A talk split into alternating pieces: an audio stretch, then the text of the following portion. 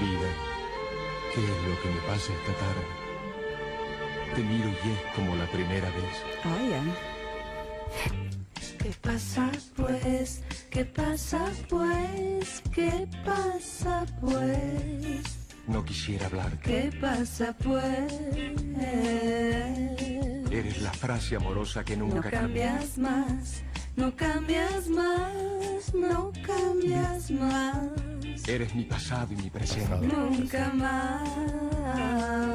Al que pasado siempre me pisado. está inquietando. No cambias más, yo tengo pruebas, siempre me atormentarás con promesas.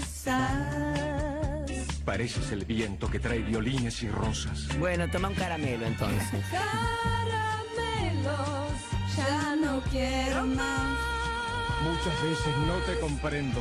De rosa y violines, esta tarde no quiero que me hables, porque tan solo lo siento en mi alma. Bueno, Cuando me trae el amor de verdad, ¿qué más? no cuando mientes y luego se verá. Una sola palabra. Palabras, palabras, Palabras, más palabras y arte. palabra. Ay, ya. Muchísimo arte de la mano de Nushi Muntabsky. Bienvenida, Nushi. Hola, mi amor. Qué Hola, bien que mis te queda el amoras. micrófono con la, con la, cam- la remerita. Todo. Lo pedí, Combina. llamé temprano para pedir el color. Estás verde, verde, que te quiero verde. La te voy a verde sacar una esperanza. foto porque estás preciosa. Ay, chiquita, la Después te voy a mandar una foto de mis zanahorias. Nushi me regaló una obra de arte para mi cumpleaños, Sí, señora. Que son unas zanangorias. Y hoy le pregunté, ¿dónde están? Porque también la caja era linda cuando sacaste la foto que tenía como la, La caja era divina, pero era más linda sacarlas de la caja. Obvio que sí. No, y las tengo arriba de, de un. de- donde tienen que estar, para que lo primero que se vea sean las zanahorias. cumplir años más seguido, así vamos Sí, más, sí, más así hacemos más fiesta. fiestas. Estamos viendo pocas fiestas. No, tenemos que hacer más fiestas. Se, vienen más fiestas. ¿Se vienen más Claro, fiestas? obvio. Mm, Fiesta, qué fantástica, fantástica, esta fiesta. fiesta. Pero más allá de la fiesta, ¿quién le dijo que puede pasar acá? Vaya. Eh, no, es- no somos todos amigos, ¿eh? Dale. Eh, bueno, cuestión. cuestión. Vamos a hablar de qué hoy. Al principio pensaba hacer un matrimonio si algo más, porque voy a hablar de una pareja de artistas, pero que como la historia siempre se repite, solo es muy conocido él y no ella. Pero como el público se renueva y por ahí hay mucha gente que lo conoce de nombre pero no sabe quién es, voy a contar la historia de Jackson Pollock. Sabemos todos ya quién es. Por lo 20 veces la contaste. No empieces, Yo, yo no la escuché. Yo- no empieces. Grande Polo, que Eh, a ver, un señor, porque mucha gente dice, sí, sí, el que salpica, sí, el que sí, salpica gotitas. El que salpica gotitas. Ah, eso. Mucha gente Mira, dice, eso lo este, puede este hacer. es el cuadro, lo hago yo en mi casa. Ay. ¿Por qué no hablamos de eso? De lo puedo hacer yo en mi casa. Si un artista, en, de- en definitiva, lo que hace es salpicar, Sí. agarrar una tela, ponerla en el piso y salpicarle cosas arriba, Sí. ¿lo puede hacer cualquier- un pintor? Cualquiera, Sí. de brocha gorda. ¿Qué, La- lo, ¿Qué lo diferencia y qué lo hace un artista? Uno que él rompió un esquema porque ni siquiera usaba pinceles para pintar. Igual vamos a hablar desde sus comienzos donde sí usaba pinceles, pero em, yo siempre digo esta cosa de esto lo hace mi hijo, esto lo puedo hacer yo, esto lo puede hacer cualquiera. La situación Te pongas así, te pones, te pone pones re agresiva. loca, te pones ¿viste? agresiva, Y bueno, me sale, me sale. La cuestión es la siguiente. Uno, eh, romper moldes que eso siempre, de- desde el cubismo, el expresionismo, o sea, empezar a cambiar una escena y animarse a pintar de otra manera, ya es un comienzo. Después que la gente lo pueda repetir y que la técnica sea más o menos fácil, es otro tema. Y otro tema es, si tu hijo sabe hacerlo bien, decirle a tu hijo que pinte mil cuadros como pintó Pollock y por ahí después se transforma en un artista. Me pone pues te agarras con un nene chiquito. No, te la agarraste con un nene chiquito que Ay, no, te- no, no, no sí. te molestó para nada. Es que mira, me revienta los nenes. lo que antes me gustaba ahora no lo soporto. Pero bueno, vamos a hablar de este señor que nace en una fa- en un en Wisconsin, en Wyoming, Wyoming. Estados Unidos. Estados Unidos, cerca de Arizona, un 28 de enero de 1912, de una familia, él en realidad no se apellidaba Pollock. Él era, él tenía otro apellido, pero toma el apellido de una familia que lo adopta, que eran los vecinos. Raro. ¿Por qué? Mira, ¿por qué los vecinos lo Los adoptan? padres. Eh, me parece que no había muy buen vínculo con los padres. Y estos vecinos sí lo quieren los, y lo empiezan Te a lo llevar- damos. Te lo damos. Bueno, eh, era una familia bastante humilde, de donde él viene.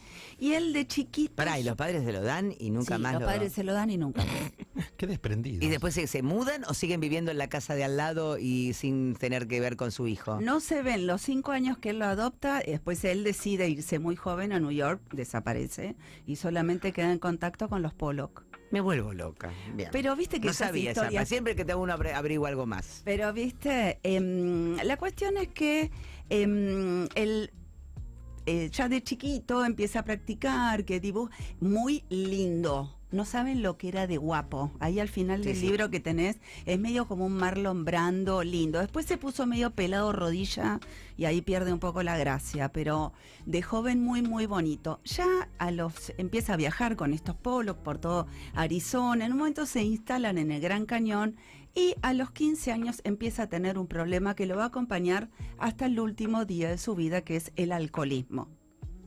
Que uno podría decir, hay muchos artistas, mucha gente, todo, que toman, que son alcohólicos, pero en él marcó un- una vida, y marcó un mito en él. De hecho, eh, su muerte es el borracho en un auto a la noche yendo a una fiesta. ¡Pum! Se la da contra un árbol. Y, eh, digamos, una altura de borrachera, tipo, hace cuatro días que no duermo. eh, Ah, no, un, horror, ¿tenés un un alcohólico, un alcohólico, alcohólico, Alcohólico. importante. A los 15 años comienza con ese problemita eh, y enseguida esta familia Pollock lo manda a tratamiento y él se pone en contacto con una escena con un señor llamado Henderson que es junguiano, no es freudiano, viste que tienen otra cosa. Mm. Cuento esto porque este Henderson lo incita a pintar como una manera de expresarse y, y el, tu- y el tipo cada sesión que iba le llevaba un dibujo, una pintura. Entre paréntesis, cuando se muere Pollock, Henderson tenía 85 Pollock, el Que psicólogo... se llenó de dinero. Que no le cobraría, quiero creer. ¿Qué no le va a cobrar? Encima Todo, le sí, cobró. todo Oh cobra. my God. todo Oh cobra. my God. Oh my God. Está bien, lo ayudó en su momento, pero fue muy genial porque el día que se muere Polo, que al día siguiente este tipo hizo una muestra y empezó a vender toda la obra millonaria. Porque cuando se muere Polo, que era muy, muy, muy cotizado. Allá Hoy- se muere siendo cotizado. Cotizado. O sea, él, él pudo vivir de su gloria Total, económica. se la tomó Se la toda. tomó. Parte se la tomó, parte la administró su mujer. Pero digo, em, él cuando se muere ya, ya estaba en todas las mejores colecciones, museos internacionales y hoy es uno de los 10 artistas más cotizados del mundo en la historia del arte, que no es un detalle menor. Bueno, él se va, en un momento dijo, me voy a Estados Unidos, me voy a New York. Se muda a New York, 1930. 1930 que en New York, Estados Unidos, todavía con una cosa rara, termina la Segunda Guerra Mundial. Y si bien em- entra en esta recesión y qué sé yo, Mm. la verdad es que Estados Unidos se llenó de guita con la Segunda Guerra Mundial. ¿Vieron que cómo es la cosa? Y la guerra siempre da plata a algunos. Claro. Preguntales a los de Rusia y Ucrania. Hoy pensaba en eso, tal cual. Pero quiero decir, entonces, si bien empieza esta recesión y qué sé yo, Estados Unidos tiene mucha plata. No hacia Europa, que quedó bombardeada, hecha pelota. Lo mismo que ahora está pasando con Ucrania. Exacto, pero hecha mierda. Entonces, ¿qué pasa? La escena, que normalmente era parisina y mucho más europea, se corre a Estados Unidos. ¿Y dónde está él? Ahí. Y empieza, nace este movimiento abstracto que ya hablamos, que es donde uno ve un cuadro y no ve una narración, no ve un objeto que reconoce. Pueden ser manchas, puede ser Mondrian, puede ser, digamos, una ¿Cómo se llama la mina que, que nos gusta, que es la de la que también es así abstracta? No me sale el nombre, que, me- que, que es una maravilla.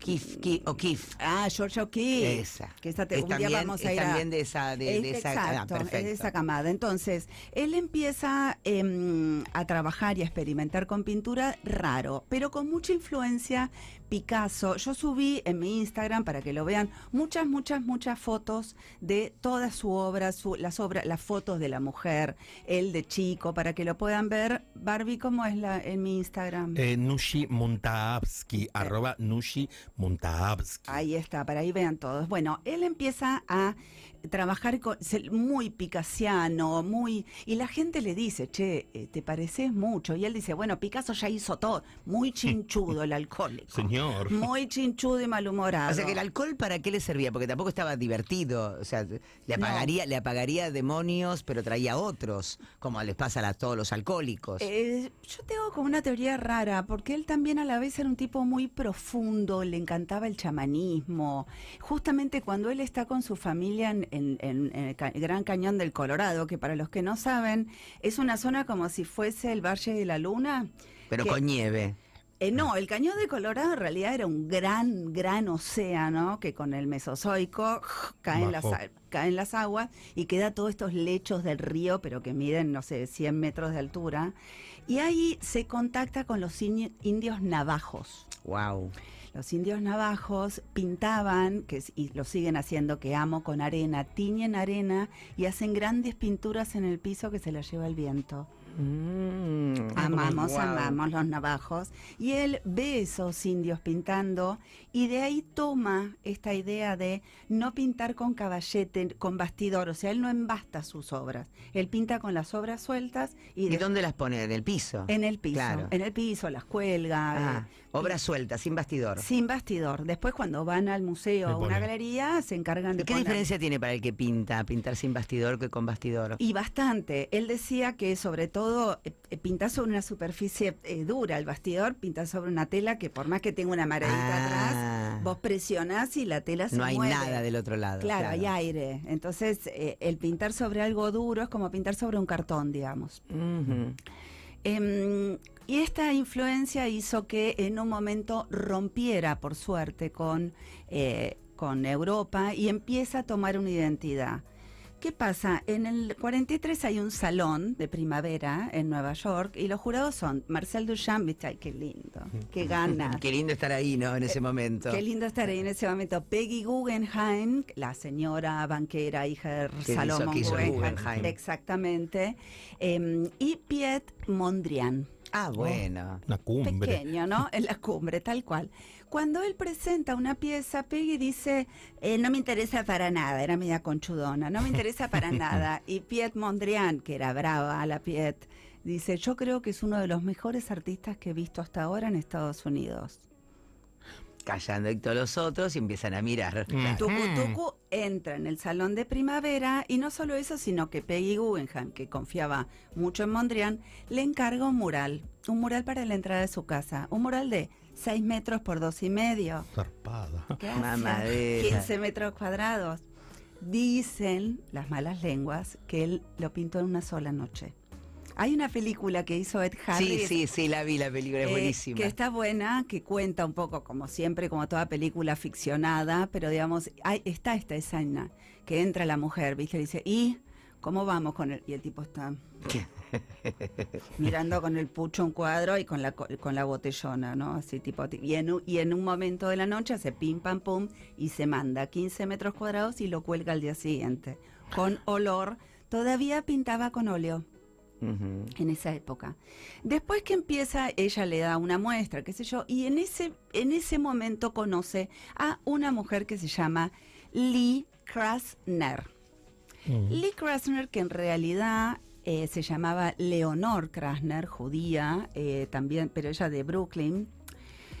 Para que nos demos cuenta la época, que parece igual muy moderno, los años 40, pero ella se hace llamar Lee, que en realidad es como si se llamara Jorgelina y le dijeran Jorge. Claro. O sea, ella adopta un eh, nombre masculino eh, porque no, si no, no había manera que ingrese al universo de las pintoras abstractas de ese momento. ¿Ella también pintora? Muy buena. mira. Cuando se conocen en el 43, hay un flechazo total y, oh casualidad, los libros de historias dicen, ella influenció, está muy influenciada por él. Cuando vos ves las pinturas de ella antes de conocerse, son muy Pollock. Ella también y usa la cosa y el dibujo roto y todo. Con lo cual, en realidad, cambia la historia y es él quien toma esta libertad abstracta ya casi con manchas. Y en paralelo, se, eh, él sigue con problemas de alcohol y ella le dice, nos vamos a mudar tipo a Maswich, nos vamos a Spring, en un lugar que se llama Long Island, lindo, una casita que hoy es un museo, el Museo Polo Craftsberg, em, para que él se calme un poco. Pero Ay, porque él, él no lo calmaba nada, no, no, no, no, no, no, No. había manera. Y le pegaba depre.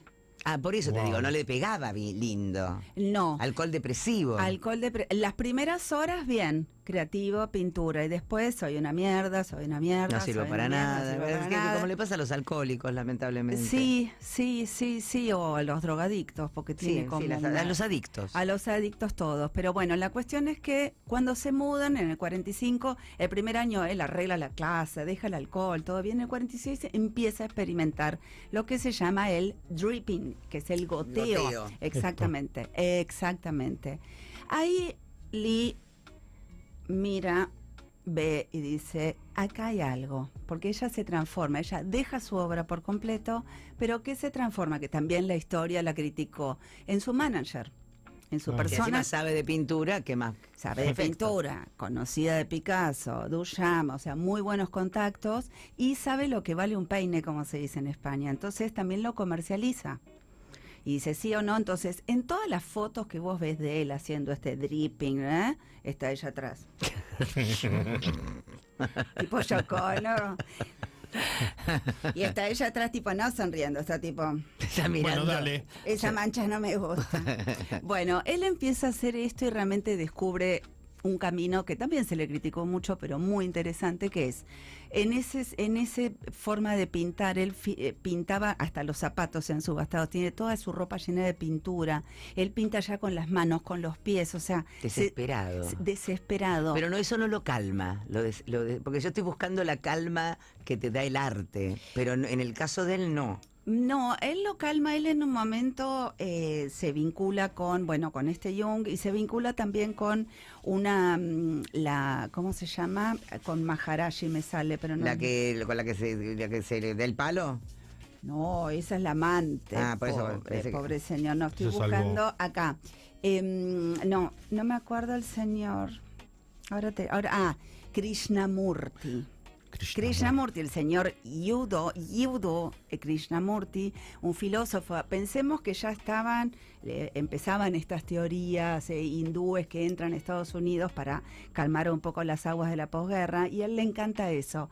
Y yo creo que hay algo de su pintura que también es chamánica y mágica, y por eso mi idea es que el alcohol también lo conecta más allá de la depre, porque no es que es violento, ni, o sea, se encierra en un mundo medio espiritualoso, raro, donde ven estas manchas formas y donde él encuentra ahí, él igual al principio se llamaban el sonido de la lavanda, las pinturas. En un momento le pone números, la Claro. 1, la 2, la 3, la 4. Igual quiero aclararle que no todos los borrachos son talentosos No. y pueden hacer Claro, un polo, me voy a tomar ¿ok? para que me venga la Porque viste que siempre está algún borracho No. escuchando y dice, eh, ven, después me dicen a mí que... No, no, no". bueno, no, no todos No. pueden hacer una obra como la de Polo. No, y él también sufría mucho su alcoholismo justamente porque no podía cuidar de sus seres queridos, nunca pudo ser padre, o sea, un montón de cosas que... Que no te permite cuando tenés una Eh, no. adicción grosa. No iba nunca a las inauguraciones, no, o sea, estaba encerrado ahí en. Creando lo que no podía disfrutar de que había creado. Exacto. Y ahí empieza también, justamente no por su alcoholismo, sino por su genio, a empezar a usar pintura para autos, porque también el- pesan los cuadros de Pollock, porque tiene una cantidad de material. Tiraba baldes y baldes y baldes, no es que está con el pomito. o Y ella sea, atrás. Y yo atrás. bueno, bien. no me está gustando esa mancha. Bueno, maravilla, el señor le va muy bien en la vida hasta que en un momento, ya entra en el MoMA, entra en el Metropolitan, medio que desenchufa, eh, no te digo delirium tremen, pero ya deja de pintar. En el año 53 deja de pintar, a lo cual ahí entra Lee, Lee Krasner, donde está comprobado hoy que los últimos 20 trabajos Los hizo de ella. los hizo ella. ¡Wow! Los hizo y ella. Se vendieron y ganaron un montón de plata y están en algún museo. Y cuando se comprobó que dijeron, uy, ¿estafa o no? Qué lindos no, son. ¿Se estafa comprobó? No, Eh, sí, sí, Ah. sí, sí, sí, está claro. Be- Aparte testigo, o sea, ella terminaba los cuadros que él no empezaba y ella también pintaba, hacía grabados, hacía la litografía, estaba ya en la cocina. Pero, pero, pero lo, lo, lo- lo firmaba con su nombre o con, la- con el el del. No, Pollock. Con el del Pollock, Pollock. claro. Ella, cuando él muere, ¿Se queda con toda la obra ella? con toda la obra. Guachi. Todo. ¿Sin hijos? sin hijos. La mujer, la que fue su amante, una tal Ruth, que estaba en el accidente este día siniestro de 11 de agosto del 56, eh, ella decía que se iban a ir a casar y que yo, ya la otra, viste, la Lilla tenía los huevos, yo llévatelo. Llévatelo, Ya anda está. con él a Yo voy a donde hacer- quiera, yo voy a hacer obra. Yo estaba Dame yo estoy litura. pintando. Yo voy a pintar y voy a, y me voy a quedar con toda la bueno, obra. esta Ruth, cuando tiene el accidente, que ella se salva de milagro, no ha Es sido esta, la... ¿no? Sí, La Ruth. linda. Esa fue la última foto El día de la loco, muerte. ¿no? El día que se muere, el día del accidente. Ya está en pedo. Qué impresión es tener eh, una foto del día que te moriste. ¿Viste? Qué impresión. Yo pensé lo mismo y dije, qué loco, porque Qué loco sacarse una foto ese día que uno se Y murió. la sonri igual estaba Y ahí. este tiene una, tiene una cara de estar borrachísimo. Borrachísimo. Borrachísimo. y Hinchado, hinchado, hinchado, Hinchado, borracho, todo mal. Pero bueno, va- eh, vamos a una fiesta y Ay, sí, fueron a una fiesta, iban a una Sí, fiesta. iban a una fiesta. O sea que él salía, no es que estaba encerrado. se iba a una fiesta cuando se le acababa el chupi. Ah, Se iba a tomar. Iba a chupar. Se, claro, se le acabó el alcohol en la casa. Y Y no en la- tenía amigos, no se relacionaba. Poco, poco, sí, tenía un círculo con, su- con sus, dentro del círculo de Lee Krasner y qué sé yo, pero bueno, Lee Krasner cuando él muere, como le pasó un poco a la Forner con Bigatti, vuelve a la pintura ella y hace las mejores pinturas de su vida. Renace. de Se hecho, saca, se saca del- de, de encima de tener que ocuparse de. Igual yo creo, a ver, ¿fue una decisión de ella? Sí, porque Sí, también era una mujer nadie lo fuerte, obligó. nadie la obligó, pero era algo como que acontecía en esa época y hoy todavía pasa. ¿Cuántas mujeres dejan de bailar, ir a dar clase a la escuela? Porque Sí, tenés sí, que sí. crear a los chicos, digamos. Ay, yo espero que en el futuro, cuando ya no estemos en este en esta vida, esto se recuerde como realmente prehistoria, ¿no? El momento que la mujer tiene que dejar de hacer su vida para ser madre y esposa, porque digamos es algo que nos han metido Sí, sí, es rarísimo, es una cosa rarísima. y tan naturalizado, tipo, no, no, voy a tener, ne- ya me quedo en casa. ¿Por qué te quedas? Que se, No, lo que pasa es que te quedás en tu casa y después cuando querés volver al trabajo ya pasó un montón y no te, no te aceptan. No, Pero- no quedaste afuera. También uno se acomoda a esa realidad y no hace nada ¿Cuántas para volver? ¿no? Bueno, Pero- bueno, sí, pero yo, ah, bueno, pero después se arrepienten. Bueno, Bueno. la cuestión es que em, sí, cuando él muere, muere a los 44 años, ¡Qué él joven! muy joven y, y deja realmente una herencia importante, unas piezas importantes. Él igual, antes de morir, hace dos piezas em, totalmente oscuras que me hace acordar mucho a Goya. ¿Se acuerdan de la época negra de Goya que pintaba en la casa? Em, muy oscuro, él ya está viendo la muerte. En la película hay una escena que para mí es muy poética, que él va en el auto y cuando pierde el control, él mira al- cielo y sonríe. Eh, yo creo que este día- porque se estrella Voy a con- sonreír. ¿Por qué voy a sonreír? Eh, bueno, Ed, Ed Harris lo presenta como bueno una liberación, que puede ser que haya sido en cierto punto, pero mm, otra influencia que tuvo muy importante, porque uno dice, él inventó este dripping, no. Em, ¿Saben quién usaba esta pintura líquida? Es Siqueiros, ¿se acuerdan de David sí. Alfaro Siqueiros, este muralista que bueno que de hecho eh, estuvo en cárcel, en la cárcel eh, junto con Frida, eh, acu- acusados de asesinar a Trotsky. Bueno, él usaba este sistema y él tiene varias clases, o sea, él se acerca mucho a Siqueiros en la época de los murales y en la época que Estados Unidos tenía algo que es genial. Eh, Estados Unidos después de la Segunda Guerra Mundial pagaba un sueldo si vos querías estudiar arte. Wow. Para Impresionante, para fomentar. para en la época de Roosevelt para fomentar el tema de copiándose un poco al tan criticado comunismo mexicano, pero para contar un poco la historia desde otro lugar en paredes en la calle. Ahí es que aterriza Siqueiros a dar un curso cuando dijeron es comunista, chao, chicos, que se vayan Chao, ya. que se vaya. No, No, no, no, no, no, el no. curso, te pagamos igual, pero digo, hay una mm, hay una influencia importante de esto y em, por eso lo quería contar hoy. Voy a redondear un poquito, entonces, Jackson Pollock, el señor que inventa em, este dripping, este goteado, este pintar en el piso, esta forma abstracta expresionista, acompañado permanentemente de su mujer Lee Krasner, que estuvo ah, eh, totalmente tapada por la historia, por ser mujer, porque sí, em, y hoy día se reivindica por fin ese lugar, y no solo eso, sino que varios Pollock, que hoy están en el MoMA, los pintó ella. ¿Mm? ¡Epa! Un besito grande a las mujeres del pueblo. Una vez más, Nushi Muntarsky nos trajo arte y magia con su voz y su saber.